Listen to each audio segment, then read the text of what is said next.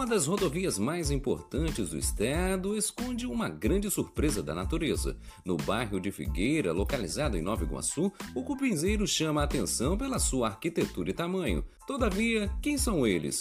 Os cupins formam uma sociedade altamente organizada e passam a maior parte do dia trabalhando em seu ninho. A população de Ocupinzeiro pode chegar a milhões de indivíduos e está dividida em três castas básicas: casal real, soldados e operários. O alicerce do ninho no centro e no monte consiste de um labirinto de passagens dando acesso a inúmeras camadas de vários tipos, cada uma com uma função especial. Berçários, onde as larvas eclodem e são nutridas, jardins especiais onde fungos são cultivados para alimentar a colônia e uma camada real onde a rainha vive colocando milhares de ovos para assegurar a continuidade da espécie. Os cupins não são só localizados aqui. Na floresta de Miombo, localizada na África Central, cientistas descobriram um cupinzeiro abandonado há mais de 2.200 anos.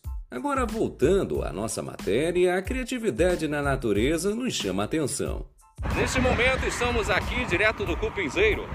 Ele que tem mais ou menos 1,70m de altura. E ele é alto, viu? Ele é muito alto. Você vê aqui os moradores ilustres. Tem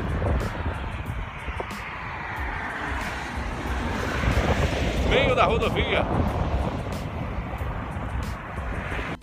E não é só isso. A rodovia nos mostra outro estado completamente diferente do que imaginávamos. Mas antes contaremos também um pouco sobre sua história.